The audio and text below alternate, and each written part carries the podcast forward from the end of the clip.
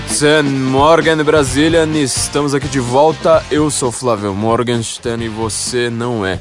Vamos começar o episódio de hoje agradecendo muito pela audiência no episódio anterior e por todas as pessoas que assinaram o nosso Patreon, nosso Apoia-se para a nossa revista. E estamos transformando o nosso Patreon ou Apoia-se agora também para quem puder, para quem não pode uh, pagar em dólar, para quem só não tem cartão internacional, uh, num verdadeiro programa de assinatura. Então nós fizemos nossa pequena mini revista digital ali com as nossas previsões para 2017. Nós que Orgulhosamente acertamos muito em 2016, é, acertamos, é, apostamos exatamente no contrário do que a grande mídia estava apostando e conseguimos fazer vários acertos formidáveis, como foi o caso ali do, do, do Felipe, né, nosso colunista Felipe Martins, que acertou 46 estados da eleição de Donald Trump, é, enquanto praticamente nenhum dos grandes dos grandes analistas americanos conseguiu acertar nada. Então nós estamos fazendo nossas previsões para este ano também. Estamos com outro artigo só a respeito do Brasil, como ficará o Brasil em 2017, quais são os planos e as mudanças para 2018, o que, que, muda com o PT fora do poder, com o governo Michel Temer, e também com um dos nossos assuntos preferidos, que é tripudiar da grande mídia e tirar sarro do fato da gente estar muito mais bem informada do que eles. Então a gente está com três artigos ali que são bastante interessantes e que são assuntos que não dá pra gente comentar quando a gente escreve na, pra internet. A gente escreve pensando no Google, precisamos resumir muitos dos assuntos. Ali estão artigos que são vantajosos pra gente, por a gente poder se aprofundar mais e vocês podem ler sem precisar da pressa da internet. São arquivos é, que você pode mandar pro seu Kindle, ler onde você bem entender. E a gente tem muito a agradecer, temos muito a agradecer quem, já, quem foi nosso patrono aí por todos esses meses e por quem está chegando agora. Então fica o convite aí, vocês todos podem ser, podem se tornar nossos patronos. A gente vai ter agora é, disponibilizar esse conteúdo exclusivo aí apenas para os nossos patronos. Então muito obrigado a todos. Bom, o grande tema de 2017, falando agora uh, em patronos, o grande tema a grande palavra na moda é o globalismo. Essa palavra foi a definidora da eleição de Donald Trump. Quem entendeu o que é esse tal de globalismo, quem entende o que é que está acontecendo no mundo, conseguiu acertar com uma certa facilidade. Toda a grande mídia, por outro lado, simplesmente ouve uma nova palavra e ela não sabe o que essa palavra significa, ela associa alguma coisa que ela já conhece é o nosso famoso pensamento analógico ou pensamento metonímico. Você só faz uma metonímia com o reino do já conhecido, achando que é dessa forma, exprimindo toda a realidade nos conceitos que você já estudou, você vai conseguir entendê-lo, que é um erro gigantesco, né? A realidade é sempre muito maior do que os nossos pensamentos. Então, quando Donald Trump falou reiteradas vezes que America is not globalism, America is not globalism. Ele estava dizendo que ele repudia radicalmente essa ideia do globalismo mas a mídia inteira simplesmente associou isso à globalização, dizendo que Donald Trump tinha um discurso nacionalista e que tinha um discurso contrário à globalização, que tudo que a globalização fez, ele iria desfazer. Significa que todo mundo que nós vivemos, quem nasceu a partir da década de final da década de 60, sobretudo a década de 70 para cá, eh, essa ordem global em que a comércio internacional definindo as relações, tudo isso aí iria acabar. Parece que a gente iria voltar ao feudalismo, não teria mais nem aviões andando, voando pelo mundo. Parece que, segundo a mídia, parece que o discurso do Donald Trump é esse.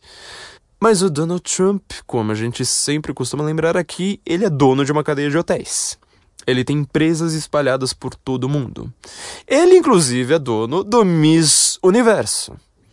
Como este cara, logo este cara, seria contra a globalização. Então parece que globalismo e globalização não são exatamente sinônimos, são palavras muito parecidas, mas que significam coisas geralmente opostas. Muita gente, mas muita gente Muita gente mesmo tá pedindo, porque para todo mundo do senso em comum, inclusive meus outros colunistas, por favor, sintam, sintam em direta aí, não, não, não, esqueçam que eu tô falando com vocês também, é, tá pedindo pra gente explicar melhor o que que essa questão do globalismo, a gente já explicou um pouquinho ali no nosso primeiro texto sobre o Brexit, né, falando sobre o que, que você precisa saber sobre o Brexit, que a Globo News não conta, a gente explicou, vamos dizer, os primeiros passos ali dessa diferença entre globalismo e globalização. Vamos tentar dar uma aprofundada maior, porque muita gente está pedindo texto sobre isso. Para se ter uma ideia, há muitos poucos livros a respeito dessa questão, inclusive em inglês. Português, praticamente você tem introdução à nova ordem mundial, é, você tem um debate do Olavo de Carvalho com o Alexander Dugin, que é o, o cérebro do Putin, né, como a Foreign Affairs chamou ele. Ele é o, o grande advisor né, do, do, do, Vladimir Putin. Eles dois ali estavam discutindo o papel da América na, na, na nova ordem mundial. São dois, dois livros ali que a gente vai deixar um nosso link no Senso em Comum para vocês já se animarem. todo, todo mundo que está querendo fazer essas pesquisas, vocês podem comprar lá os livros da, da, da Amazon. É, ficaremos muito felizes com isso também. Mas o que que acontece? Vamos tentar definir melhor o que que esse tal de globalismo, então parece que é uma palavra que ela não foi estudada. A gente estudou um pouco o que que é globalização nos nossos, sobretudo no nosso episódio número 10, né? Não é você que pensa o que pensa, George Soros pensa por você. A gente deu uma visão sobre globalização aqui no, no, no Guten Morgen que não tem muito a ver na verdade, não é que ela não tem muito a ver, ela vai contra aquilo que a gente achava que sabia sobre a globalização no que a gente estudou na escola. Então, dessa vez, a gente também vai fazer aqui uma, uma, uma digressão temporal para a gente conseguir entender melhor o que está acontecendo com o mundo e como que essas coisas todas é, surgiram. Bom, primeiro, primeiro lugar, a gente tem o conceito hoje muito estabelecido de Estado-nação. Esse conceito ele está sendo revisto no mundo, certo? E o globalismo muito ao contrário da globalização, ele ataca diretamente esse conceito, ele ataca a ideia de uma soberania, de uma soberania nacional. A globalização, muito pelo contrário, como ela indica não é, ela não significa só isso, né? mas ela indica, ela tem como uma das suas bases o comércio internacional, significa que você vai ter vários estados ali uh, fazendo comércio. Você tem várias culturas, você tem várias, várias fronteiras definidas e claras fazendo comércio entre si. Fronteiras comerciais abertas não significa que você não tem uma fronteira. É, é essa é uma diferença brutal para você conseguir entender o que é que o que é que está acontecendo de fato uh, no mundo nesse momento. Mas como que esses estados surgiram? Eles sempre existiram. Uh, por exemplo, a Europa sempre foi teve essa configuração que a gente teve. Quando você olha para o mapa da Europa antes da Primeira Guerra Mundial, o mapa da Europa depois da Primeira Guerra, você vai ver que é, é, é um continente que muito muito diferentemente da América do Sul, por exemplo, ele foi redefinido em tempos modernos. Eh, apesar da Europa ser o velho continente, em tempos modernos aquilo ali foi completamente redefinido. Uma cidade, uh, Alsácia-Lorena, Holstein-Schweinstein. Você pode pegar vários lugares, norte da Itália, a própria Áustria ali, cada hora ela faz parte de um país, de um império. Por que que isso aconteceu, por exemplo? Por que, que isso não aconteceu no Brasil? Que é um país de terceiro mundo, colonizado, etc., novo, recente. Mas na Europa, que é o velho mundo, isso aí foi, foi tudo sendo revisto. Nossa grande aula de história, né? A gente, nossos ouvintes sempre gostam das nossas grandes em conteúdo, vamos dizer, pequenas em tempo. Nossas aulas de história. A gente vai, vai tentar entender melhor o que, que, que foi que aconteceu.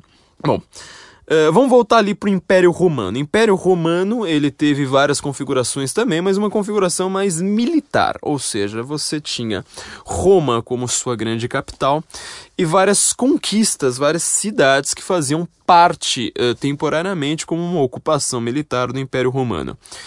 Era uma vantagem muito grande você fazer parte do Império Romano por um simples detalhe. O direito romano ele é usado até hoje. Significa que esse direito é muito bom.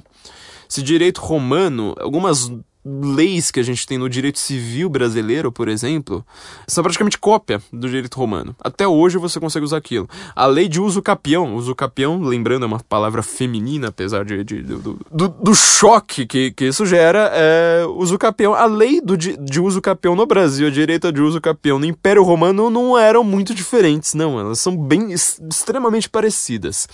E o Império Romano, numa numa época em que ou você está numa cidade murada, ó, de novo, fronteira. Muro também lembra uma, uma, bastante uma questão muito moderna, muito contemporânea, né? Muros ali, soberania, né? America is not globalism. Ou você está dentro de uma cidade murada, ou você está à mercê da sorte. Porque não existe polícia no mundo antigo. Não existe. Muito menos polícia rodoviária para onde você liga do seu celular, a polícia vai lá, acha os bandidos para você. Não existe isso. Então, ou você está dentro de uma cidade murada, faz parte das leis daquela cidade, ou você está à mercê da própria sorte. Se aparecer ladrão, gente com espada, gente que vai te roubar, estuprar, matar, e escravizar sexualmente suas filhas e, e laboralmente os seus filhos, problema seu. O mundo antigo, ele não é para fracos, o mundo antigo, ele não tem safe space, o mundo antigo, ele é uma, ele é barra pesada. Então você fazendo parte dessas cidades, você conseguia algumas proteções que esse império te dava. O Império Romano, isso que a gente chama de Império Romano, na verdade, a gente consegue chamar de Império Romano até mesmo uma, uma, parte da história de Roma que não foi nem Império. A República Romana, a monarquia romana. Antes disso, a gente chama basicamente tudo isso aí de, de, de Império Romano. Mas esse expansionismo antigo, ele é feito militarmente, com ocupações militares a própria questão política que está sendo definida ali, discutida no, no Novo Testamento, é justamente você ter uma ocupação militar romana na Palestina. O território hoje que a gente chama de Palestina, né? É até curioso alguém achar que aquilo ali é um território árabe, que sempre existiram árabes na região, que Jerusalém deve ser uma capital de um país chamado Palestina. Palestina é uma região, não é um país. Assim como Escandinávia é uma região, não é um país. São cinco países ali. E justamente o que você poderia chamar ali de monarquia, de um reino judaico, estava sendo atacado ali naquele momento, por, sempre foi atacado por diversas forças, mas consegue ser atacado também ali pelo Império Romano naquele momento. Aquela região ali estava uh, em extrema disputa. Então, quando você ouve ali sobre Herodes, sobre Pôncio Pilatos, sobre Flávio Josefo, que apesar de ser judeu era historiador ali, é, com vínculos com o Império Romano, naquela época ali de Jesus, aquela época que é marcada ali pelo Novo Testamento, a questão política que está sendo discutida naquele momento é a Palestina sendo ocupada militarmente pelo Império Romano certo? Só que o Império Romano ele cresce, ele diminui, ele entra em guerras, tem invasões bárbaras, tem diversos momentos ali do Império Romano completamente distintos que não formam um todo coerente. O Império Romano que ele conseguiu uh, tomar partes da África, toma sobe ali até, por exemplo, a Inglaterra. Constantino, por sinal, quando ele cristianiza o Império Romano, ele está em York, a velha York. Então, o Império Romano ali ele consegue pegar uma, uma, uma, parcela do mundo muito grande, se estende até a Ásia em alguns, em alguns determinados momentos, mas ele desfacela. O que, que acontece quando ele se desfacela? Essa questão do desfacelamento do Império Romano, mais ou menos, o que você consegue marcar ali é, como começo da Idade Média, né? o fim da, da Antiguidade, o começo da Idade Média, são o desfacelamento do Império Romano, mais ou menos ali no sobretudo no século IV, né? começa no século III, o Império Romano ele se desfacela, tudo, tudo aquela, aquela região que antes era Roma, ela passa a ser destruída. As cidades muradas, e várias dessas cidades eram muradas durante toda a Idade Média, as cidades que prosperam, elas precisam de muros, porque senão elas são atacadas por bárbaros. Então, as grandes cidades que a gente lembra até hoje, assim, que são antigas e lembramos até hoje, é, sobretudo na Itália, né? Bolonha, Milão, todas essas grandes cidades aí, elas se tornam cidades independentes. Você não tem mais o um império. O Império Romano, como um todo, com as invasões bárbaras, com elementos estrangeiros, com a própria ideia de que o imperador ele não tem mais poder ele não é mais reconhecido. Você imagina a dificuldade de um imperador romano de passar uma ordem naquela época para todo o império começar a, surgir, a seguir. Falar assim, olha, agora a lei é X. Até isso chegar em cada uma das regiões do império, provavelmente era um neto já do imperador que estava cuidando ali, da, ali do trono. Mas então você tem um desfacelamento, e essa questão do, do, do desfacelamento do Império Romano é o que está gerando coisas hoje. A gente ainda está sofrendo os resquícios disso agora no século XXI. Com o desfacelamento do Império, o que acontece é que boa parte dessa. As, as cidades que, que geram grandes, né, essas cidades assim que são antigas na Europa, elas prosperam por causa dos muros, por geralmente serem entrepostos comerciais.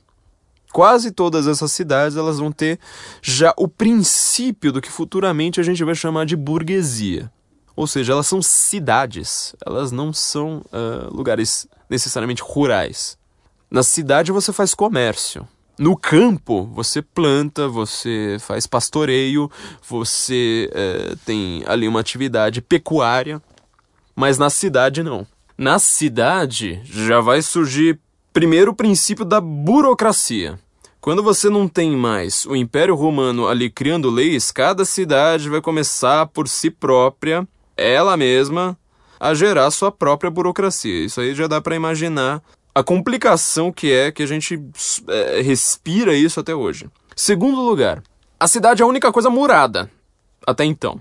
O campo, ele está vivendo é, longe dessa burocracia e ele está vivendo a sua própria mercê. O que, que o campesino inventar de, de, de fazer? Ele está ali sem proteção alguma. Com o invasor bárbaro, invasor bárbaro ele também quer formar seu próprio império, ele também é expansionista, ele não é esta pessoa vamos dizer, um cidadão do mundo. Ele não é simplesmente uma pessoa que está lá falando, nossa, eu sou. quero fazer parte desse império, quero respeitar as leis desse império. Só que você não está me deixando entrar aqui porque eu não tenho o green card do Império Romano. Não. Invasor bárbaro, ele está querendo dominar. Ele domina pela força. Ele domina pelo número. Ele domina pela imigração. A gente consegue ver como a história ela está bem cíclica nesse, nesse aspecto. Então, o reflexo de, de, disso 15 séculos depois, ele ainda é, não, não tem muita diferença. No campo, é onde você vai enfrentar muito mais invasor bárbaro do que na cidade. Não vai ser Milão, por exemplo, o maior entreposto comercial ali da antiguidade, no norte do, da, da Itália, que vai ter de aguentar bárbaros. São cidades ali. Cidades não, são, são os pequenos povoados ali, não se pode nem chamar de cidade ainda, ao redor do Império Romano de fato, ou seja, do, do, centro do Império Romano.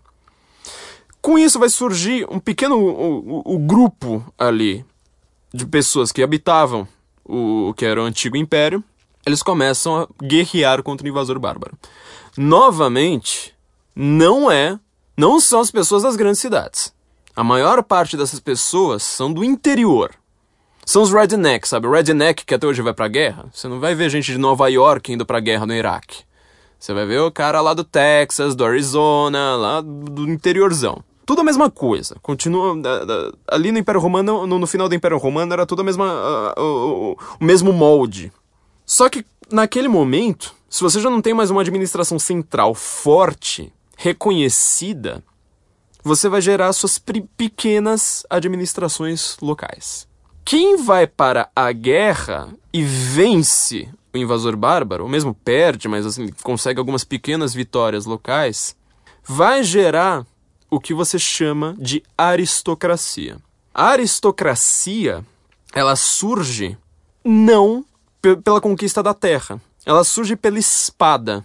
A grande questão bíblica, né? Espadas ou arados. Ela, ela aparece pela espada. Ela que guerreia contra os bárbaros. Pense em qualquer filme medieval que você já viu, daqueles filmes de história medieval, sabe? Aquela pessoa pobre, que não tem direito nem o que comer, sabe? Toda suja, com uma espada na mão. Esse é o nobre. Esse não é o campesino. Este é o nobre. Essa confusão que se faz. Confusão muito tensa. Porque o nobre, quando ele vence e ele volta, ou mesmo assim, se, se ele está sendo invadido, ele expulsa o invasor bárbaro. o reconhecimento que, que as administrações ali próximas das cidades fazem é falar assim: olha, então você tem direito a ter essa terra para você. Ao contrário da visão marxista, antes de Marx, de Saint-Simon, de vários economistas ali que eram famosos no século XVIII, sobretudo, eh, que acreditavam tudo, tudo, você pega lá a Era dos Impérios, lá do Hobsbawm, ele vai eh, traçar o pensamento de diversos desses economistas. Eles acham que tudo vem da terra. Que a conquista da terra é a coisa mais importante. Foi uma bobagem economicista que destruiu nosso pensamento até hoje. Até hoje, por exemplo, as pessoas pensam que você faz guerra em nome da terra, como era naquele momento. Como se fosse, por exemplo, a, a visão que se, que, que se tem muito no Brasil, por exemplo, George W. Bush ele fez a guerra do Iraque porque ele quer o petróleo do Iraque. Você é, repara que eles tentam, tentam fazer uma analogia com a mesma situação. Naquele momento era uma guerra por terra. Hoje, então, qualquer guerra ela também vai ser por território. Se, se a América está fazendo uma guerra no Iraque, ah, é porque ela quer o petróleo do Iraque. Barril do petróleo, antes da guerra do Iraque, estava custando menos de 20 dólares. Eu não lembro o valor exato, mas menos de 20 dólares. Em menos de seis meses de guerra, ele estava custando quase 150. Quer dizer, parece ser uma guerra aí meio, meio, meio estranha, né? Você quer petróleo, o petróleo fica mais caro na hora que você, que, que você vai pra guerra razões óbvias. E eu vi já, já muitos professores de história aí que eu, que eu adoro mesmo, aquele momento pra você dar risada, que eles falam assim, não, mas essas duas guerras, as guerras do George W. Bush, elas foram feitas em países é, exportadores de petróleo. Aí você tem que lembrar, tá, o Iraque tudo bem, mas o Afeganistão é um país montanhoso. Já viu petróleo em montanha? Sabe qual é a principal atividade econômica do Afeganistão? Pastoreio. Eles fazem pastoreio. Parece que, que, que, a América também, então, ela teria ido pro, pro Afeganistão porque ela tá interessada em ovelha, né? É, é pra você ver o nível da bobagem que se faz por não entender esses fatores históricos. E você fica fazendo analogia com, com o que não se sabe. Só que, é, ali, nesse período que a gente está falando do final do Império Romano, você tem a Terra. Olha só, isso aqui é uma, uma inversão muito importante. Você vai ter que rever muita coisa que você pensa na hora que, que, que você come, começar a refletir a respeito disso. No Império Romano você tem a terra como uma conquista, como um prêmio dado pela espada. Entendeu? O, o, o, nobre, aquele aristocrata lá, todo sujo, a gente pensa em aristocracia, acha que o cara tá cravejado de ouro. Não, muito pelo contrário. Hoje qualquer. Tem muito favelado no Brasil de hoje que tem uma vida com muito mais luxo do que esse nobre ali da, da, dessa aristocracia. Esse nobre, ele tem a terra como uma conquista dada, um título dado, sobretudo pela igreja, certo? Fala assim, olha, agora que você guerreou, expulsou o invasor, então te dou em troca, já que é uma aristocracia rural, a terra. Aí é que vai surgir essa ideia do feudalismo. O feudalismo também começa a, a murar alguma, algumas, alguns novos feudos. Muitos deles não se tornaram grandes cidades. Alguns eh, se engrandeceram bastante. Por exemplo, a Inglaterra inteira ela era formada basicamente por menos de 12 feudos, por boa parte da sua história. E essa ordem social da aristocracia, lembra que o aristocrata, ele é o bellatori. Ele é o que vai para a guerra. Entendeu? A função dele nesta ordem social, então, é ir para a guerra. Então, quando você pensa que o aristocrata feudal ele está ali protegido por muros, que ele está explorando ali o pequeno agricultor, você tem que rever um pouco isso. Ele, na verdade, ele ia para a guerra para proteger esse cara. O pequeno agricultor ele não ia tanto para a guerra quanto o nobre. Olha só que coisa bastante curiosa pra gente pensar nisso. A ideia da carne vermelha, por exemplo, né, da, da Igreja Católica, por exemplo, ela não permite que se coma carne vermelha durante a Sexta-feira Santa, certo? Só que tem um detalhe, prime... dois detalhes ali. Primeiro lugar, como o final da quaresma, né, você está fazendo ali um, um, um período de penitência, é, você não vai comer nenhuma carne rica, a carne vermelha ela é rara na Europa, não tem tanto boi na Europa, né? Quando a gente faz isso no Brasil fica uma coisa meio, meio engraçada, porque aqui o bife, né, o comercial é o bifão. Aqui pra gente é muito fácil ter carne vermelha. O difícil é você ter carne de, de, de ganso, por exemplo. Lá pra eles é completamente normal. É, então eles fazem uma penitência que no Brasil assim o, o simbolismo se inverte. Certo? Segundo lugar, olha só que coisa curiosa. O nobre, como ele vai pra guerra, olha as noções de higiene da Idade Média. Ele vai pra guerra, ele volta. Quando você come carne vermelha e faz aquele banquete assim, fala assim, nossa, agora nós sangramos uma vaca, agora a gente vai comer bem ele corta a carne vermelha com a mesma faca que ele usa para matar os soldados inimigos, suja de sangue, na guerra. Então veja como a visão que a gente tem da formação da riqueza europeia, ela muitas vezes está invertida. Certo? Essa ordem social, então, uh, obviamente, quando a gente olha com os nossos olhos, com a tecnologia de hoje, com a ciência de hoje, a gente vê que ela estava ali muito atrasada em vários aspectos. Só que ela perdurou por um milênio. Em muitos lugares por mais de um milênio. Na Rússia, ela perdurou até, basicamente, o começo do século XX. Quando ela começa a ser revista, já é ali com, com, com os marxistas. Essa ordem, então, ela tem algum poder que a gente não tem. Esta casta, certo, aristocrata, ela é a, casta da espada, não do arado. O erro dos marxistas, o erro daquela análise iluminista, por exemplo, é justamente ter, ter, ter invertido isso. Falar assim, não, não, hoje, por exemplo, se diz, o Brasil ele é, ele é maravilhoso nisso, fala em latifundiário, fala em sei lá mais o que, achando que é, foi a conquista da terra que gerou, por exemplo, poder militar ou vice-versa. Não, é o poder militar, a, a capacidade que essas pessoas têm de ganhar uma guerra que faz com que muita gente ali ao redor deles fale assim: olha, a gente não tem mais império, a gente não tem mais muro, a gente vai ser protegido por quem guerreia bem. Eu vou trabalhar, naquela época não tinha escola, não tinha essas coisas, eu vou trabalhar, trabalhando a terra para quem me protege. Já que não tem muro no, no campo, pelo menos, pelo menos no começo ali do feudalismo, pelo menos eu vou estar tá no, no, protegido ali por um cara que ele sabe manejar a espada. Então a aristocracia europeia ela é inteiramente feita pela espada. O terceiro tripé né, tem o, o aristocracia, o laboratório, né, que são os peasants ali, o, todo mundo que o, do, os servos, vamos dizer assim.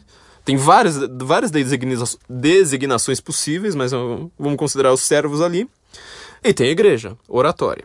A igreja com, como a cidade está se tornando burocrática, ela vai virar, os padres eles acabam virando cartorários. Virar ouvidor, virar alcaide.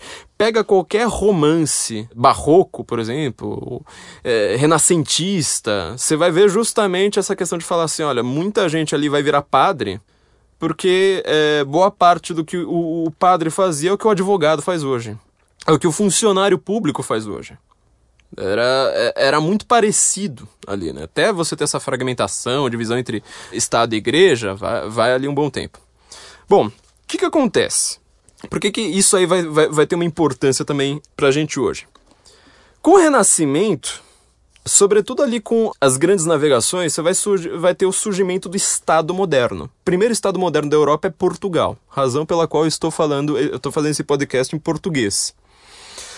Você então tem. Você começa a rever com o Estado moderno alguns princípios do feudalismo. Em primeiro lugar, a burguesia cresce bastante. Quem tem dinheiro não precisa mais obedecer uma aristocracia. A aristocracia ela serve pra, como uma proteção rural. Se você tem dinheiro, você pode morar na cidade. Se você tem dinheiro, você pode contratar a sua própria, a sua, a sua própria forma de segurança.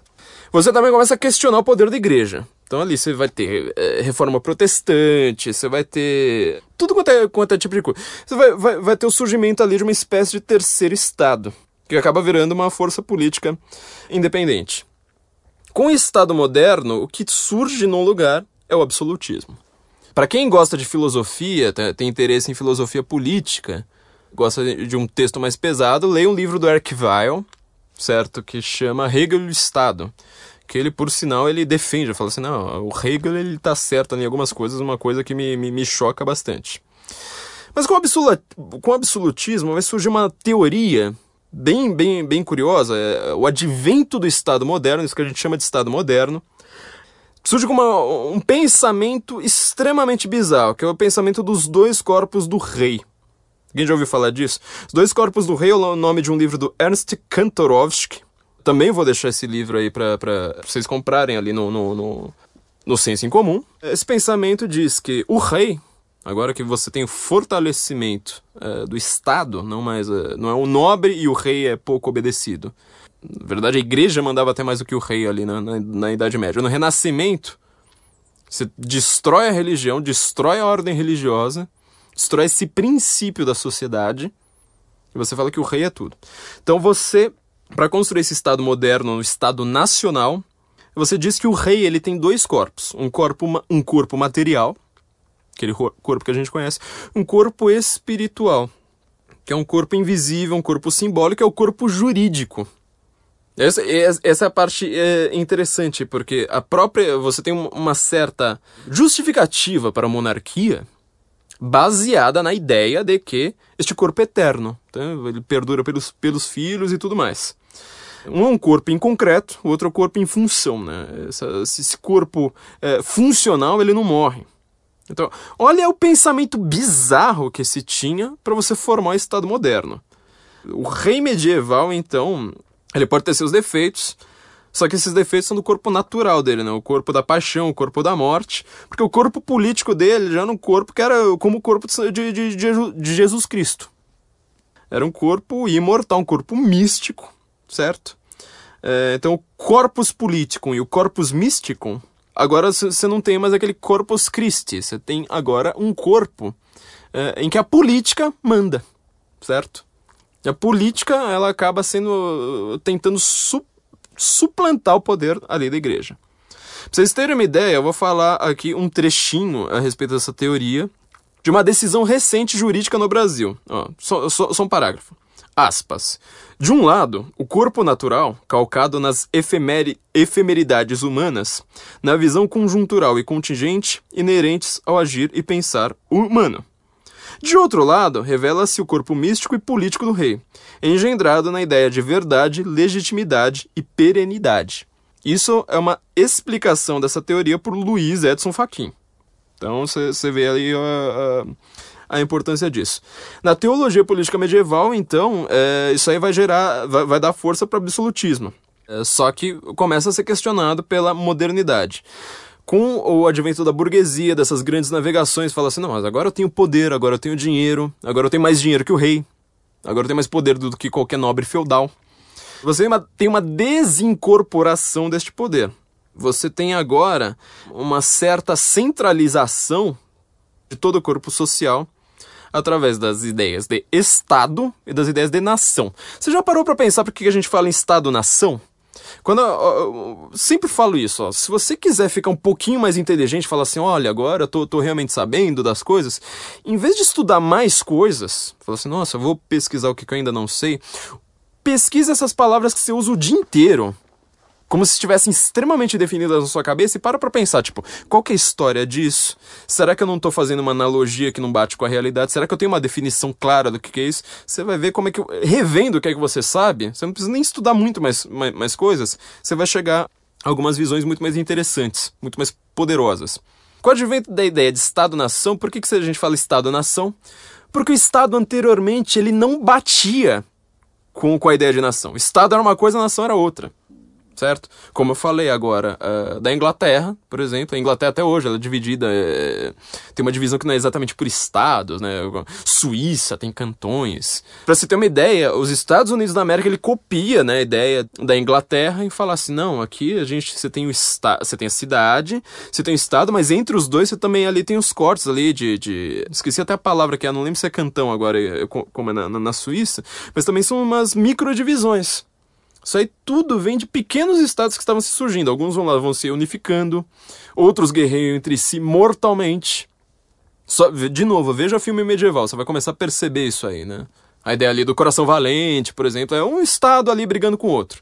E eles não, não batiam com a ideia de nação. O que a gente chama de nação, e eles mesmos falavam assim, nós somos ingleses, aquele estado ali também é inglês. Mas cada um aqui tá, tá, tá no estado. A ideia de estado-nação é você começar a unificar todos esses estados em um único estado, fortalecendo uma nação. Então, Portugal é o primeiro. Portugal ele é o primeiro, primeiro lugar, porque ele faz as navegações, segundo lugar, porque ele está na ponta da Europa. E terceiro, porque ele é pequeno, então é fácil fazer isso. Mesmo assim, ele tem ali vários problemas com com a Espanha vizinha, né? A gente sabe muito bem ali, um casa com o outro e vira rei de Portugal e Espanha e não sei mais o que. Então é, é uma coisa bem doida. Estudar esse período, a gente acha que, que não aconteceu nada na Idade Média, ali no, no, no Renascimento, é muito mais difícil em, em alguns aspectos do que entender a modernidade, certo? Bom, pulando todas essas questões que a, que, que a gente sabe, com fortalecimento do Estado-nação, todo mundo sabe que, mais ou menos o que é o absolutismo ali, ó. Estado francês é esse, é, Estado inglês é aquele. É, faltam ali dois países, né? Que eles não formam Estados. Isso que a gente chama de Estado moderno. Dois países. A Itália, a Alemanha. Quando você tiver. Pula ali todo o período agora, vamos um pouquinho mais para a modernidade. Quando você chega na Primeira Guerra Mundial você acabou de passar por uma tentativa de unificação alemã com Bismarck, tenta ali unificar a Alemanha. E como é que ele unifica, como é que, como, como é que chama essa unificação alemã, né? É Kulturkampf. É uma guerra cultural, olha só. E essa guerra cultural dele era voltada à Igreja Católica. De novo, a Igreja Católica ali estava impedindo esse absolutismo. E ele estava querendo criar um Estado absoluto. A Igreja Católica ainda tinha uma, uma, um certo ranço, vamos dizer assim, daquela ordem medieval. Fala assim: olha, eu sou aqui a, a mediadora dos poderes. Na, na, Alemanha não tinha dado certo, na Itália também não, não, eles não tinham conseguido fazer a unificação. Quais são os países que criam toda uma teoria revanchista e guerreira na Primeira Guerra Mundial? Após o final da Primeira Guerra Mundial, tipo, nossa, a gente teve aqui, tem, tentou fazer um expansionismo, expansionismo militar, a gente tentou ocupar, não deu certo e nós somos os prejudicados exatamente Itália e Alemanha. Elas fazem uma unificação cada vez mais forçada, ainda mais com a fragmentação ali da, da, da, dos grandes impérios do lado, né? Tinha o Império dos, dos Habsburgos. Tinha ali durado séculos. De repente não tem mais Habsburgo. Não tem mais é, o Império Austro-Húngaro. Agora vão virar dois países. Esse vácuo de poder é muito rápido. Tanto que entre a Primeira Guerra e a Segunda foi 30 anos. Politicamente isso é um segundo matéria de história política, só em um segundo. Eles olham, viram esse vácuo e falaram assim: olha, agora a gente precisa fazer unificação à força. Como é que eles unificam? De novo lá, de novo mirando no Império Romano. E surge o grande conceito, não só de Estado-nação, falar assim, nossa, a Alemanha agora ela é forte porque ela é um Estado moderno. Nós finalmente somos um Estado moderno. Como você tem a ideia de nacionalismo. O nacionalismo ele não era, ele não funciona mais ou menos como, muito como a gente pensa, né? Ideia de nacionalismo para começar. Eles sabem que eles são fracos. É uma propaganda isso. Fala assim, oh, mas peraí. A Itália já teve Império Romano e ela hoje não é nada. O que, que, que, a Itália foi de, importância, de, de, de importante historicamente nos séculos anteriores ao, século, ao, ao princípio do século XX? Praticamente nada, certo? Em compensação, então, assim, a, a, a ideia que você tem ali de um Estado, de um nacionalismo, é uma ideia assim quase, vamos dizer, tentando se convencer, fala assim, ah, não, não, não, não, nós realmente somos uma nação. É, somos, somos, é, somos, somos, somos, somos, somos. Agora sim. Quando surge a Segunda Guerra Mundial, que é onde vai definir o mundo hoje, você vai ter, então, dois países com uma ideia revanchista, com uma uh, narrativa própria, vitimista, certo? Falando, ó, nós somos Estados-nações agora. Nós somos nações e nós vamos fazer nosso expansionismo, a gente vai é, anexar tudo que a gente quiser. Se, se a gente não tiver terra, a gente vai pegar terra do, dos países alheios e, é, e assim vai. Então, assim, para se ter uma ideia de como estava o pensamento guerreiro europeu neste momento, é, a gente olhando neste momento não, vamos olhar ali um pouquinho para trás. A gente pode pensar, por exemplo, uh, olhar de novo para a literatura. Estou falando aqui dos filmes, vocês também podem, podem pensar na, na literatura.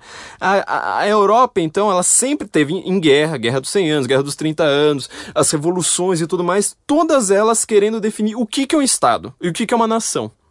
Revolução Francesa, Revolução de 48, todas elas ali falando assim, ó, nós somos o Estado nós somos governados por quem? A ideia de soberania é sempre a ideia sendo discutida naquele momento. Vamos olhar, por exemplo, uh, ali para o Renascimento, você vai ver uma, uma poesia que eu acho que explica bem a Europa. Acho que a gente pode aqui ou, ou, ler, essa, ler essa poesia, que eu acho que vai deixar muito claro para a gente a, a, música preferida desse podcast. Vamos tocar aqui um Kennedy, por favor. Vamos ouvir aqui, então, poesia, é um soneto de Bocage. Soneto do membro monstruoso. Esse disforme e rígido porraz do semblante me faz perder a cor. E assombrado de espanto e de terror, dar mais de cinco passos para trás. A espada do membrudo ferrabras de certo não metia mais horror. Esse membro é capaz até de pôr a amotinada Europa toda em paz. Creio que nas fodais recriações não te hão de a rígida máquina sofrer os mais corridos sórdidos cações. De Vênus não desfrutas o prazer que esse monstro que alojas nos calções é porra de mostrar, não de foder.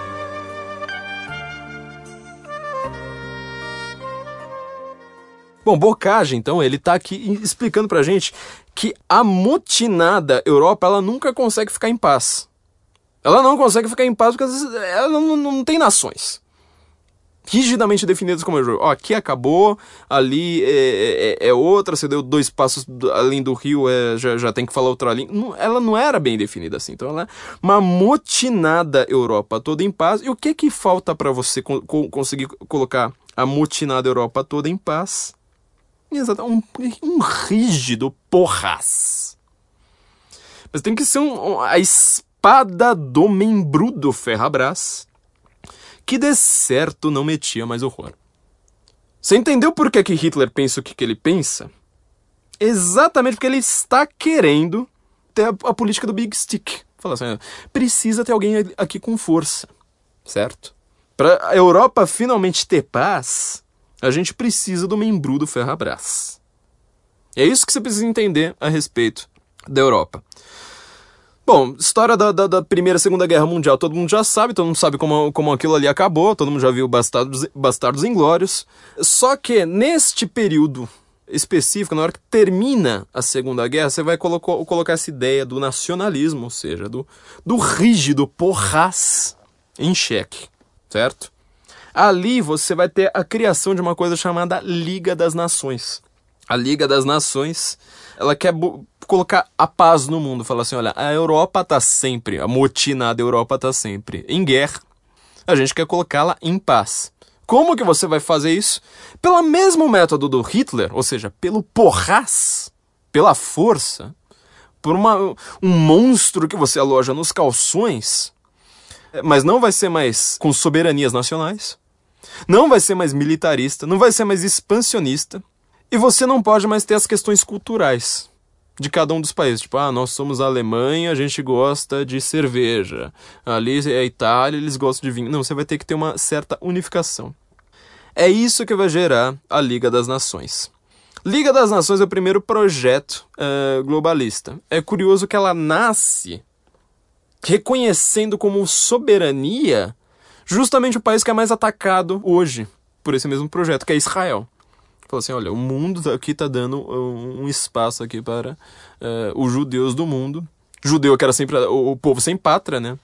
A gente explicou no último podcast ali falando sobre a ONU. Uh, Liga das Nações é o princípio da ONU, né? Depois ela é desfeita e se torna a Organização das Nações Unidas. Então a gente está falando historicamente da mesma coisa. A gente explicou a história de Israel muito rapidamente ali no, no nosso último podcast falando sobre a ONU.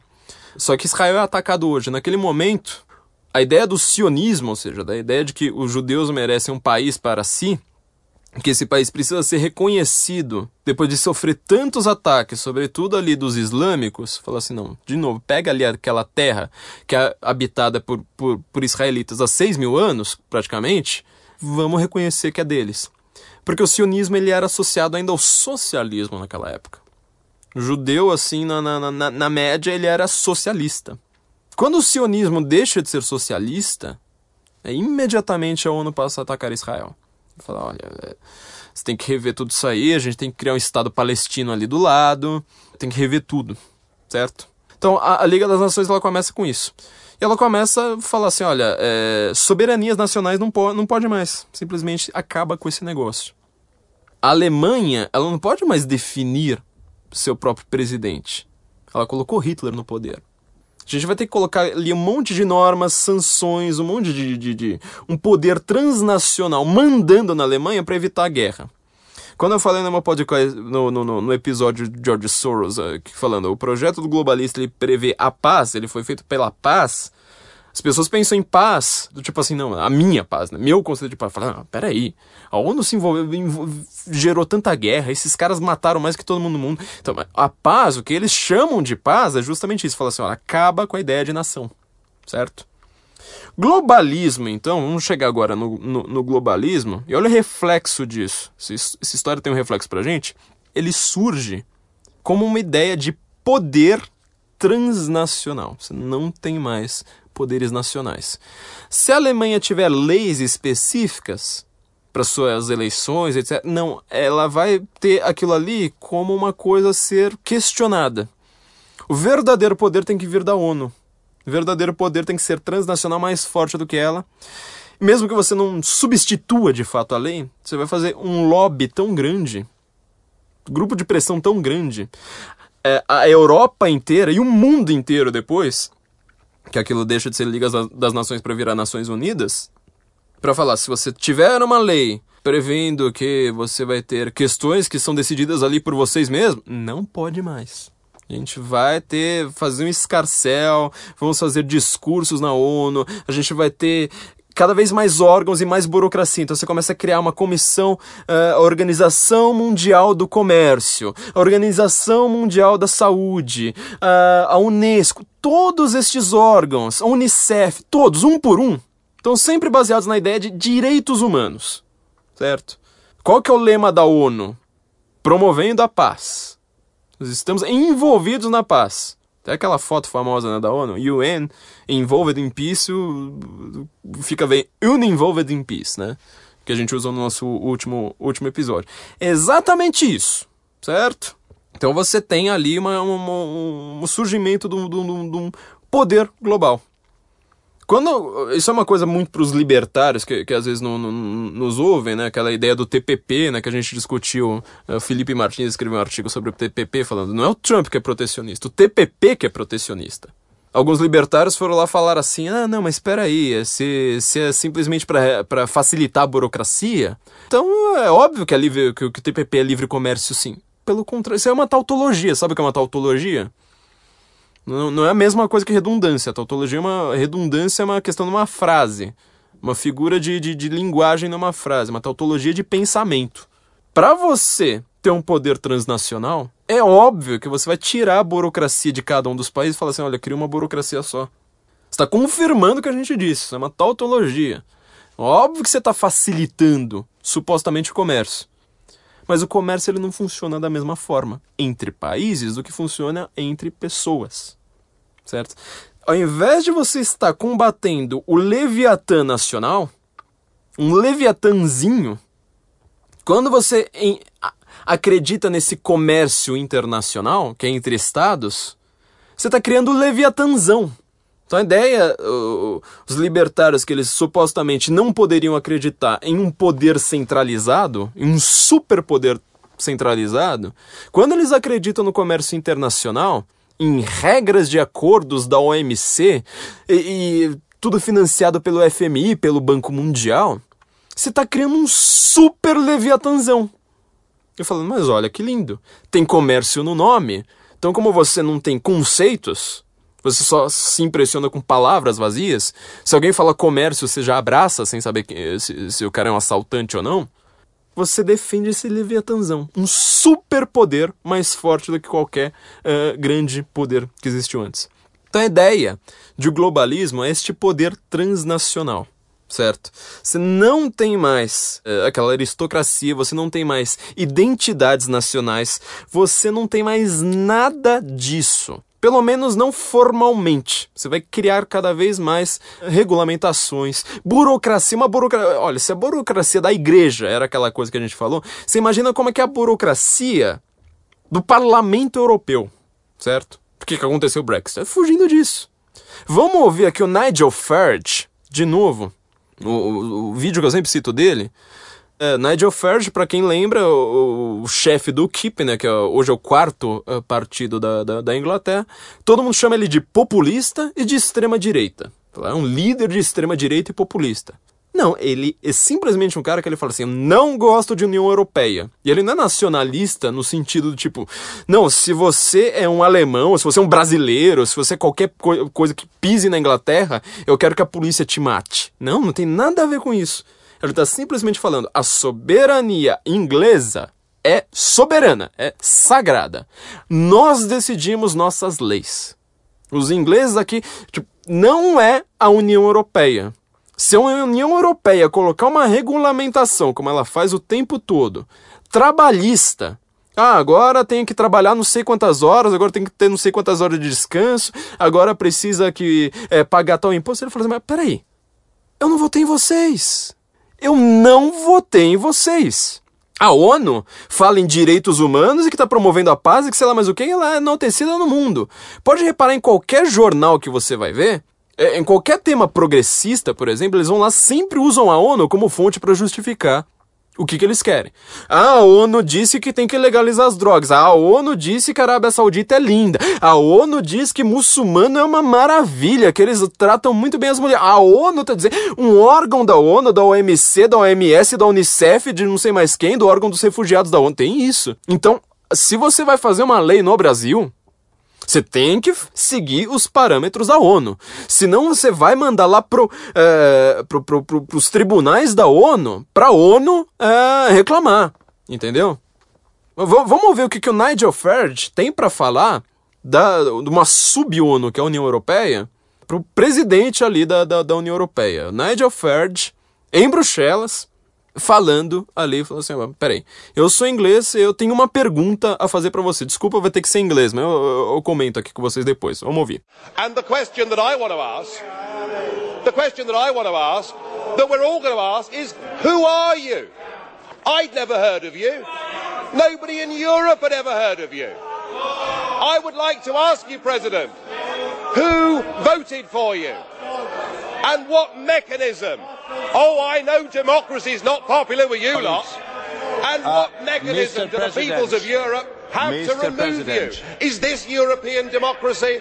Well, I, I sense, uh, I sense well, though, that you're competent and capable and dangerous. And I have no doubt that it's your intention to be the quiet assassin of European democracy and of the European nation states. You appear to have a loathing for the very concept of the existence of nation states. Perhaps that's because you come from Belgium, which of course is pretty much a non-country. Então o que, que, a gente vê? Em primeiro lugar, que ele é politicamente incorreto até o osso, como bom inglês, né? Falando, vocês não são nenhum país. De novo, a Bélgica não é nenhum país. Pelo amor de Deus. como vocês querem mandar em países soberanos? Segundo lugar, quem é você? Eu nunca te vi na frente. Quando a gente vai lá na, na, nas urnas para votar em qualquer questão, em, em, em prefeitura, em primeiro-ministro, em sei lá mais o que, nunca vi você. E é você que tá, tá mandando o meu primeiro-ministro? Que história é essa? Então, quando você usa para descrever uma questão como essa, da soberania nacional contra um, um, um poder global, poder global que ele supostamente vai promover a paz, porque você não vai ter mais é, países brigando entre si, soberanias nacionais brigando entre si, o princípio da, do nacionalismo brigando entre si, repara que ele nem é nacionalista nesse sentido. Nigel Farage não é nacionalista. Ele é, eu tava conversando com o Guga Chakra esses dias, ele gostou bastante do termo que eu usei, falou assim, o Trump, por exemplo, ele não é nacionalista, você não pode acusar o Trump de nacionalista, de ter um discurso nacionalista. Ele é um soberanista. Soberanista, presta atenção nisso. Ele defende fronteiras. Ele defende soberanias. Ele defende poderes pequenos. Pequenos. Exatamente o contrário do que dizem. Eu falar, o poder de um Estado ele não pode passar da sua fronteira. Soberania também implica isso. Eu sou um Estado soberano, não mando além da minha fronteira.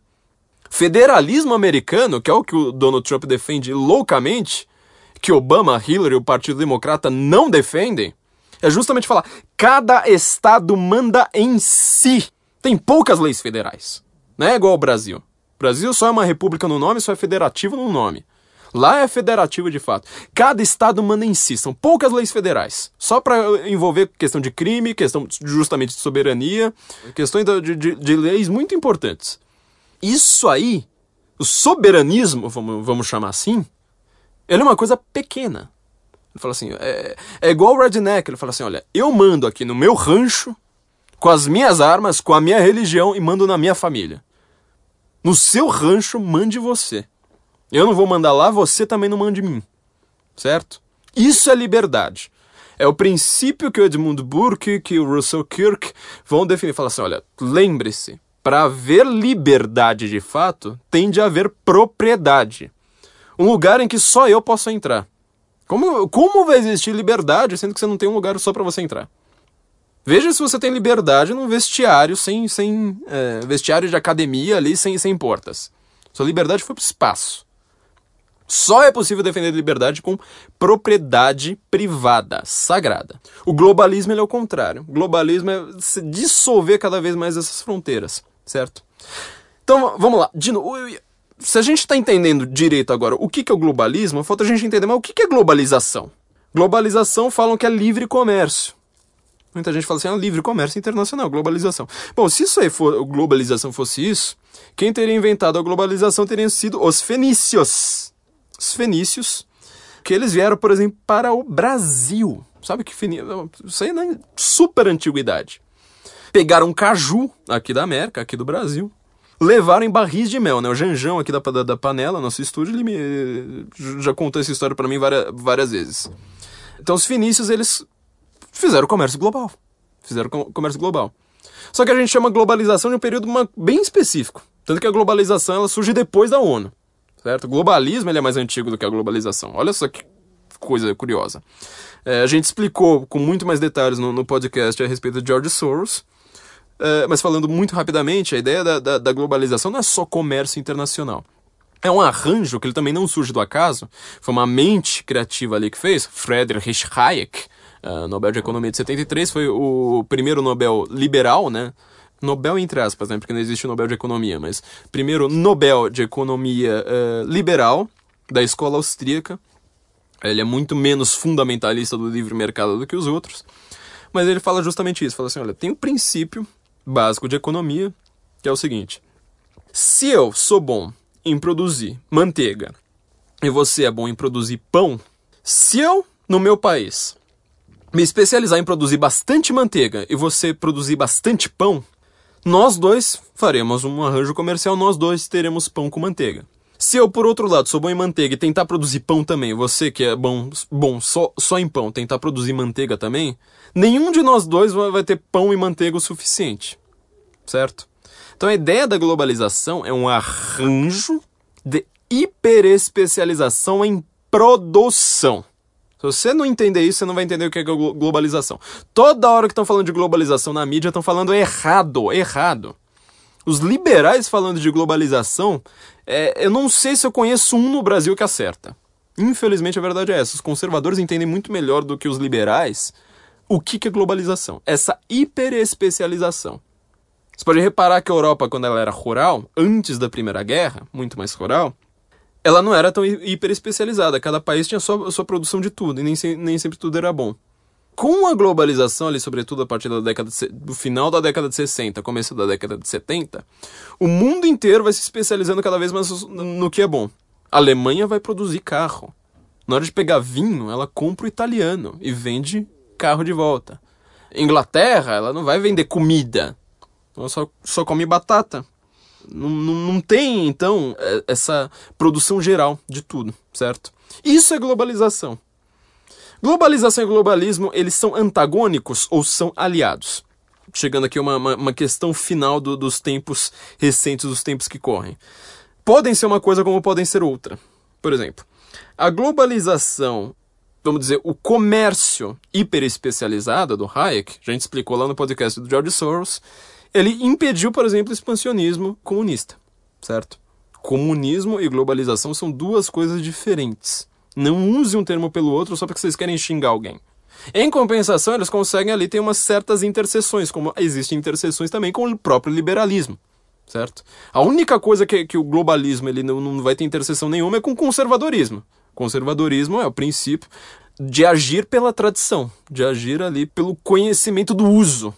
Aquela coisa bem inglesa, né? bem empiricista. Tipo, o meu uso aqui, minha experiência me traz conhecimento. Então eu vou continuar agindo pela minha tradição. Meu comportamento ele é definido pela tradição, não por um arranjo, um princípio que você invente. É... Isso aí não dá.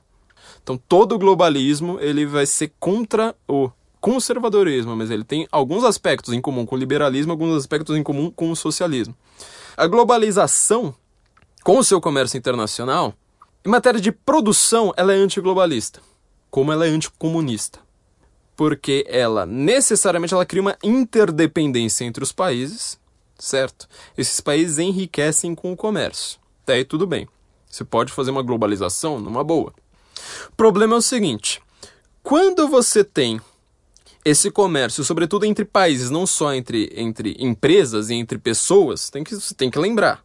Para eu fazer um comércio, por exemplo, comprar um livro na Amazon, ele chegar na minha casa, quando não é, não é e-book, é o livro físico, eu estou fazendo uma transação ali que eu próprio sozinho não consigo fazer. A Amazon, tudo bem, eles lá na América eles podem ter um correio privatizado. Na hora que você chega no Brasil, você já não tem mais esse, esse correio privatizado. Então, é, você tem ali alguns pontinhos de regulamentações estatais que conseguem se fortalecer, certo? Com a globalização. Então a globalização ela impede produtivamente o globalismo. São antagônicos. Quando o, o, o Trump fala America is not globalism, e ele é um, é, é, é um cara da globalização, ele enriquece com a globalização, ele sabe que ele está falando assim, olha, em matéria de produção, eu sou a favor do comércio internacional. Agora, a gente não pode ter, como a gente falou no último podcast sobre a ONU, a gente não pode ter a, a possibilidade de fazer com que isso permita ter regulamentações não eleitas. Não eleitas. Elas podem falar lá, não, mas nós somos dos direitos humanos, nós temos os médicos sem fronteiras, nós sei lá mais o que. Não. Vocês não foram eleitos. Vocês não foram eleitos. E o que vocês fazem por trás desse essa logorreia aí de ah, nós estamos promovendo a saúde e educação mundial, é a pior educação que o mundo já teve. É só ouvir o último podcast sobre a ONU. A pior saúde que o mundo já teve é simplesmente controle populacional. Médicos Sem Fronteira, para cada cinco crianças que eles é, salvam na África, eles promovem o aborto de outras 15, certo? Todo mundo que defende o aborto aí sempre precisa pensar nessa coisa. Se você defende o aborto e é contra o racismo tudo junto, não dá. O aborto ele foi feito para você. É, a, a ideia de que você defende o aborto, você, nunca ninguém na, na, na, humanidade defendeu, defendeu o aborto. Nunca. Isso aí, zero, zero. Surge com o globalismo, com a educação sendo dominada pelo Banco Mundial. E o que, que, o que, que eles promovem? Uma propaganda, de novo, que não é baseada na tradição, é baseada em princípios de comportamento abstratos que nunca foram testados não são eleitos, não são discutidos, e educação, através de Unicef, através de Unesco, através de todas esse, essas entidades, elas atuam juntas, não é uma separada da outra, tudo unificado. É para você acreditar, não, você, você vai fazer hoje a liberação da mulher, para ela poder fazer ter a sua liberdade sexual livre das tradições religiosas, livre de princípios de autonomia, de soberania e de comportamento que não dependam de um, de um governo gigantesco, para ela ter essa liberdade, você tem que abortar. Aborta, aborta, aborta. Não trata aquilo ali como uma vida. Igual na escravidão, falar, o negro não é vida, o feto não é vida. Se não tem atividade cerebral, não é vida. Ponto. E aí todo mundo vai lá hoje, acha que defende o aborto porque sempre foi uma coisa, vamos dizer, se eu sou ateu, eu sou abortista. Pronto. Não, isso aí é uma coisa que veio da ONU. Da ONU. Nem ateu antes nunca defendia uma, defendia uma, uma, uma coisa como essa. Então, o Joseph Nee, por exemplo, que é um dos supremos uh, NY, NY, NYE, né? Não sei se é, se é exatamente Nee que, que, se pronuncia. Ele é um dos grandes autores hoje que vai defender uma interseção ali entre globalismo e globalização, certo? Mas são dois fenômenos é, distintos. Aqui, por exemplo, eu vou, vou ler uma definição rapidinho aqui para vocês. terminando uh, aqui as nossas definições, é do site The Globalist, que eu posso imaginar o que, que, eles, de, que eles defendem. Ele está justamente tentando fazer uma distinção entre globalismo e globalização bem diferente da que eu faço. Obviamente, eles são globalistas, eu não. Eu sou ultrafederalista. Ele fala que a globalização seria uma, uma rede de conexões em distâncias multicontinentais, certo? Então, assim, você vai ter eh, novas formas de explicação, novas formas de entendimento. Tem, tem, tem foco ali no dinamismo velocidade dessas mudanças. Olha só como eles falam bonito, né? Da empresa. Fala, mas, então eu sou globalista, né? Você vai ficar eh, extasiado com uma coisa como essa, né? Mas no final das contas, o que ele quer é justamente aquela super regulação que eu falei. Essa, essa, essa regulação que o Nigel Farage estava reclamando aqui atrás. Fala assim, mas espera aí, se você. Isso aí você tá falando uma coisa bonita a respeito de comércio. Agora, o que é que gera isso? Por que, que eu preciso da OMC para isso? O OMC, esses tratados multi laterais, a gente comentou no nosso último episódio, né? Diferença entre tratado. Tratado bilateral é como eu ir é, na, na, na cantina e pedir um café. A tia da cantina tem café, eu tenho dinheiro. Nós dois vamos ficar felizes com essa trans, tra, transação. Tratado multilateral também é uma coisa que di, diferencia globalização de globalismo radicalmente é quando um terceiro membro, ou quarto membro, ou quinto, ou vários membros, que não tem nada a ver com essa transação inicial, também se metem. Tipo, ah, mas eu tenho aqui que pegar um imposto. Ah, mas eu, eu tenho que controlar aqui o seu açúcar, senão eu vou te dar uma multa. Ah, mas a, a cafeína faz mal, então eu vou ter que regular aqui a sua, sua cafeína para fazer comércio, senão é, não, não, não vai rolar. Isso é um tratado multilateral. Tratado bilateral é uma coisa maravilhosa. Tratado bilateral. Eu amo tratados bilaterais. Se você quiser fazer um tratado bilateral comigo, por favor, contribua em nosso Patreon, em nosso Apoia-se e tenha uma, um conteúdo exclusivo aqui do Senso Comum. Isso é um tratado bilateral. Um tratado multilateral é o imposto que eu preciso pagar para esse negócio. E você também vai precisar pagar. Olha só que coisa triste. Não dá para ser contra tratado multilateral. Quando Trump está saindo de acordos multilaterais, como o Tratado Transpacífico, como vários outros tratados, como um monte de, de, de, de coisas da ONU, ele está sendo antiglobalista. Só que ele está lá falando para toda a mídia ouvir, o tempo todo falando: eu tô saindo dessa porcaria porque eu quero vários tratados bilaterais. Se o Tratado Transpacífico ele tem Chile, tem Japão, na verdade não tinha. Ele não, a América foi, foi um dos últimos países a sair. Mais da metade dos países que estavam nesse tratado já saíram. Mas tem Chile, tem Vietnã, tem Japão, tem Austrália, tem Canadá, tem um monte de países que não tem nada a ver um com o outro. Eu vou tratar um tratado com cada um. Quer dizer, é muito melhor? É muito melhor, é muito melhor. Você resolve a coisa ali com toda facilidade. Agora, na hora que você tem um tratado multilateral, você vai ter que seguir um monte de regras para conseguir fazer uma transação simples. Olha o tamanho da burocracia disso. Que libertário defendendo o tratado multilateral não sabe é como ele defende a burocracia, como ele defende o Leviatãzão. Brexit é a mesma coisa. Qual foi o recado claro? Até a Theresa May deixou isso muito claro agora nessas negociações do Brexit. Nós, a Inglaterra, o Reino Unido, estamos saindo da União Europeia. O que, que nós buscamos com isso? Tratados bilaterais com cada um destes países. Por que, que inglês não quer carro alemão? Por que, que inglês não iria querer vinho, vinho italiano? Por que, que inglês não iria querer queijo francês? Pelo amor de Deus, pelo amor de Deus. Você acha que a Suíça empobreceu? Pô, a Suíça não tá naquela porcaria de União Europeia. É o país mais liberal do mundo. É o país mais rico do mundo. Porque lá, ao invés do Eduardo Cunha ter BMW, quem tem é o povo, porque ele não precisa pagar imposto. Lá é um paraíso fiscal, é o povo que trabalha, tem dinheiro. Pronto, é por isso que a Suíça enriquece. Princípio mais simples do mundo, não está na União Europeia. Por que, que a Inglaterra, que tem muito mais tecnologia do que a Suíça, não é tão rica quanto a Suíça? Porque justamente tem um monte de tratado multilateral em cima dela, tem globalismo em cima dela. E ela não consegue fazer globalização. Ela não consegue. Joseph Nee, ele essa turma aí tem muita gente que tenta misturar um com o outro. Então tem que tomar cuidado também. Às vezes globalização e globalismo são antagônicos perfeitamente em produção. Em burocracia nem sempre. A Inglaterra ela vai fazer a mesma coisa agora com tratados bilaterais. Quando as pessoas falam assim, ah, mas a globalização está acabando, muito pelo contrário, você está fortalecendo a globalização, uh, destruindo o globalismo. Uma parte aqui que eu concordo ó, com, com o, o que o, Glo, o, site The Globalist está falando, ó, ele fala assim, olha, visto que o globalismo ele não se aplica universalmente e, e visto que a globalização se refere a, a mudanças de, de com, com, muito dinamismo, não é, não, não, não causa surpresa que a globalização ela não signifique equidade, não é igualdade, é equidade, nem homogeneização. Olha, a globalização não permite é, não, não, não, não, não, não gera equidade nem homogeneização. O globalismo permite os dois. Ele gera os dois. Você não tem mais aquela fronteira nacional do tipo, olha, aqui nós somos ingleses, a gente toma chá 5 horas da tarde. Ali é Espanha, eles depois do almoço, eles fazem uma cesta de meia hora e voltam pro trabalho. Se você criar um globalismo ali, uma, uma, uma, regra, facilitar a burocracia, né? Olha, olha, olha o que, que as pessoas acreditam. Que, que os globalistas estão facilitando a burocracia. Você vai lá, cria uma única norma trabalhista para esses dois países, fala assim, não, agora tem que ter uma constituição europeia, todo mundo tem que seguir a mesma coisa.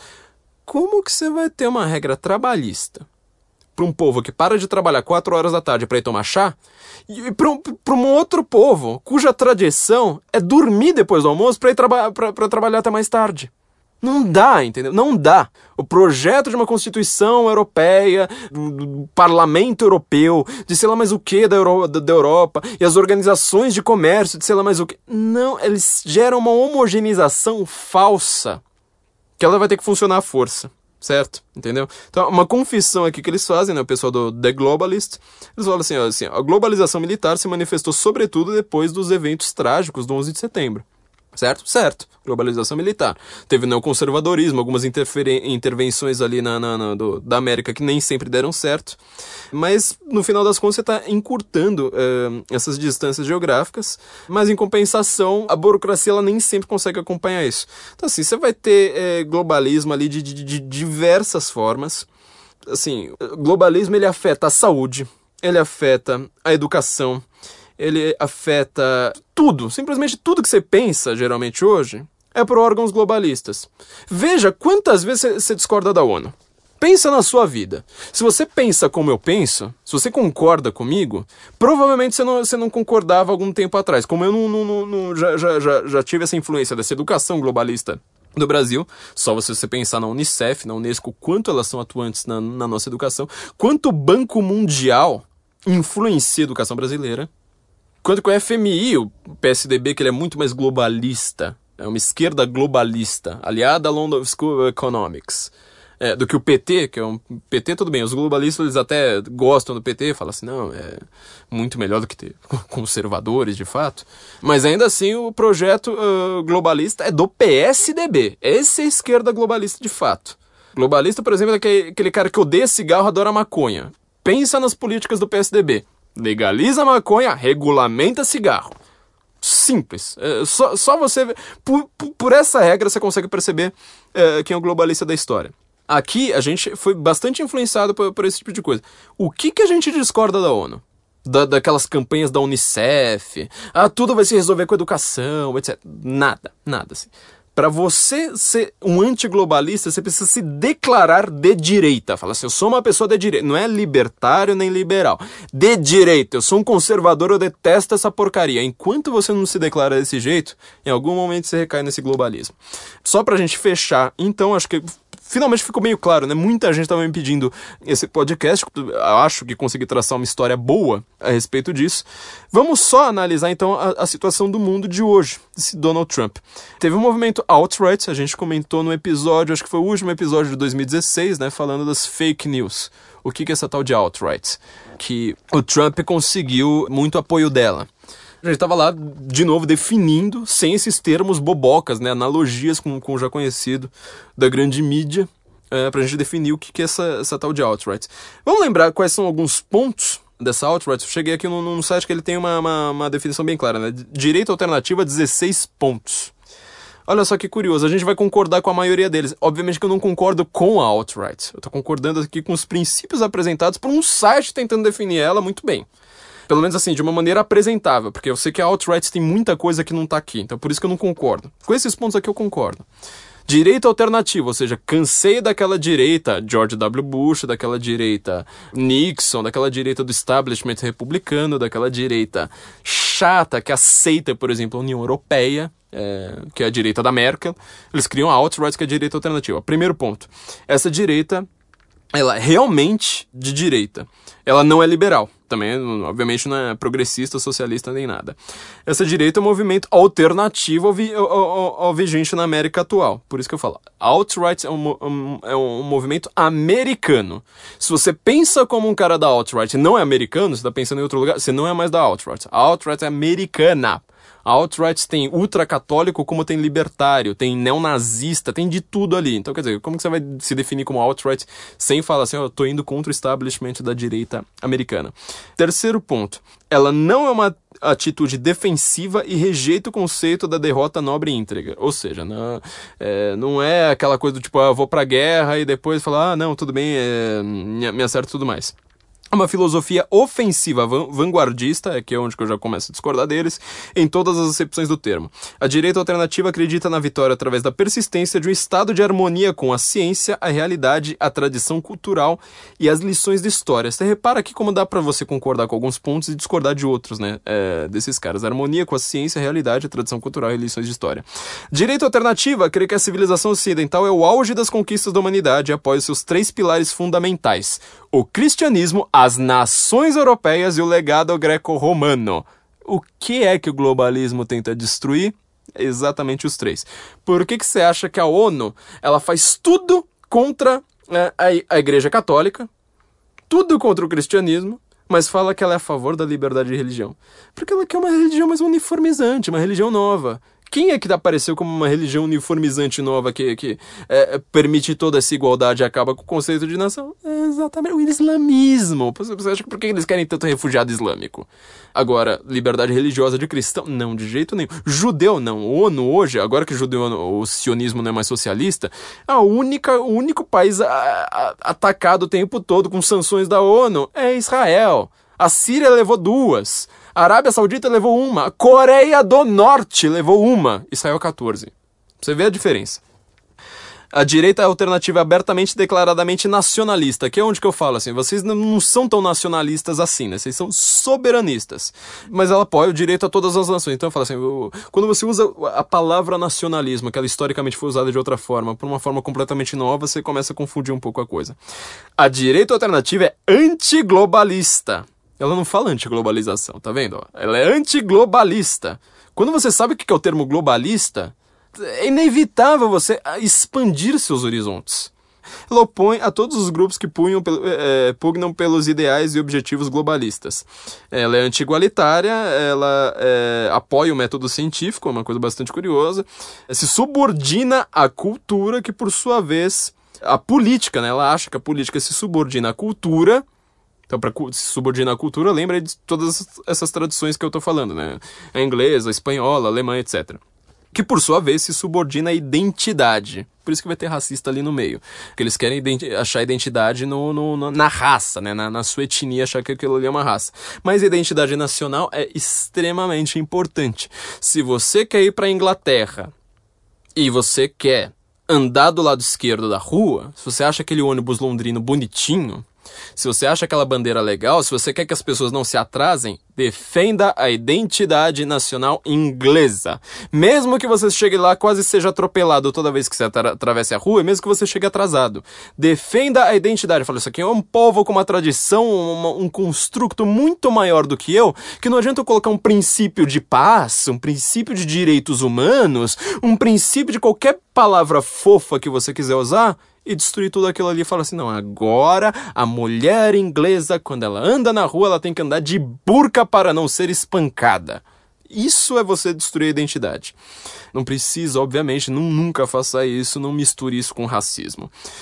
Olha só, a direita alternativa opõe-se ao governo o domínio de qualquer grupo étnico nativo por qualquer outro, sobretudo na terra natal do povo do, dominado. Aqui eles tentam escapar do racismo, mas é que a gente, a gente sabe como é retardado da, da, de internet, né? Direita alternativa é, compreende que a diversidade aliada à proximidade leva à guerra. De novo, né? Proximidade aliada, é, a diversidade aliada à proximidade. Quer dizer, você precisa ter uma identidade de, de, de fato. Não adianta você tentar é, impor uma ali com proximidade. Fala assim, não, mas eu tô aqui só, só tomando um pedacinho seu. A direita alternativa não quer saber o que dela pensa. Isso aqui explica bastante o Donald Trump. Direita alternativa rejeita o livre comércio internacional e a liberdade de cir circulação que o livre comércio exige. Os benefícios do livre comércio internacional não são provas intranacional, né? Os benefícios do livre comércio intranacional não são prova dos benefícios do livre comércio internacional. Bom, você conseguiu um resumo do que eu tô falando? Comércio nacional, comércio entre eu e você, é uma coisa. Nós dois vamos sair é, mais ricos disso. Mais ricos. Comércio internacional, comércio entre países, é só você negociar com a China, com a Rússia você não vai ter os, os dois lados enriquecendo da, da, da, mesma forma. Direito alternativa crê que, né, que assegurar a existência dos povos de ascendência europeia e um futuro para as crianças de, de ascendência europeia. Olha só que curioso, eles colocam isso como 14 ponto. 14 ali tem um problema uh, como simbolismo alemão, né? Eles usam essa essa expressão que é justamente tirada ali dos princípios nazistas. Estão vendo porque que alt-right, ela, o Trump rejeita, mas como a gente vê, eles têm alguns princípios certos misturados a um monte de, de bobagem. Aqui, obviamente, é que eu concordo com essa frase, né? Eu defendo ali o, direito das pessoas, o, o, direito dos europeus. Existe racismo contra branco, é só você ver o que aconteceu com aquele branco cadeirante ali é, espancado pelo Black Lives Matter, é, mas aqui eles estão usando uma frase abertamente nazista. É, ela não cria na superioridade geral de qualquer raça, nação, povo ou subespécie, tentaram escapar de novo. É uma filosofia que valoriza a paz entre várias nações, que se opõe a guerras que destinem os valores de uma nação às outras. Só que tem um pequeno problema. Bom, esse princípio de paz que a gente conhece do, do, do, do George Soros, como a gente viu, ele é um princípio de paz entre nações. Quer dizer, é uma nação ela não pode se impor a outra, segundo uh, o princípio globalista. Só que um poder supranacional se impõe a todos. Deu para entender melhor então o que é globalismo e qual é a diferença disso para globalização. Eu espero que isso tenha ficado claro. Todo mundo me, me, me pediu esse episódio há muito tempo. Eu tava prometendo também fazer há muito tempo, é, mas estava realmente difícil. Então, espero que, que, que, vocês tenham gostado desse episódio. Quando vocês estiverem ouvindo esse episódio, eu já estarei devidamente de férias. Estou. Quem precisar de mim agora, estou aproveitando aí identidade nacional, soberania nacional aí, é, em, bem longe aqui do Brasil. Estarei esquiando, rezando, comprando livros de filosofia e armas de fogo. Então, por favor, assinem aí nosso Patreon. Conheça o site da Panela Produtora, aqui nosso, no, nosso estúdio que tanto me tolera muito bem, né? Pané.lá, melhor endereço do mundo, sem ponto com sem nada, pané.lá, panela produtora, cheio de CDs e projetos muito interessantes aí para vocês. Entrem lá no nosso Patreon, no nosso Apoia-se, vocês vão ter direito ao nosso conteúdo exclusivo que eu espero que cresça. Quem sabe daqui a pouco a gente não tem, sei lá, uma revista mensal exclusiva para patronos aí com mais de 100 páginas, hein? Ó, ela tá muito bonita, viu? Quem pergunte aí para quem já ouviu, para quem já leu a, a, revista, a maior parte das pessoas, pelo menos eu não vi nenhuma crítica até agora, todo, todo mundo elogiou bastante. Espero que isso tenha ficado claro. Eu vou aqui também atendendo a pedidos e foram vários, surpreendentemente foram vários. É, a música que, de saída. Primeiro que perguntaram qual que foi a música do nosso último episódio, né? Quando, quando a gente tocou Iced Earth. Foi o hino nacional americano tocado pelo Iced Earth e a música Declaration Day. Declaration Day, o dia de, de, de declaração, maravilhosa música do nosso penúltimo episódio. Nosso último episódio foi com Maway, do Gypsy Kings. A música que Donald Trump dançou com Melanie Trump é, na sua. na, na, na na sua posse, certo? Muita gente estava tava perguntando quais, essa, quais eram essas e falaram que a gente deveria tocar desesperadamente, necessariamente, sem a menor sombra de dúvida naquele, na, na, naquele episódio, uh, uh, mas a gente precisava fazer uma homenagem ao Trump, né? Uh, a música do Megadeth. United Abomination. Você estava falando tão mal da ONU, né? Continuou falando, como vocês estão, vendo. É, a gente precisava da, da, música United Abominations, quando o, o Dave Mustaine do Megadeth é realmente um grande estudioso hoje da, da, dessa questão da ONU. Por isso que ele é tão criticado, muito mais hoje pela mídia, né? Porque é muito raro ter um, um, um metaleiro, pessoal do rock que vai pra direita, né? Geralmente o pessoal do country que é da direita, o pessoal do rock é da esquerda.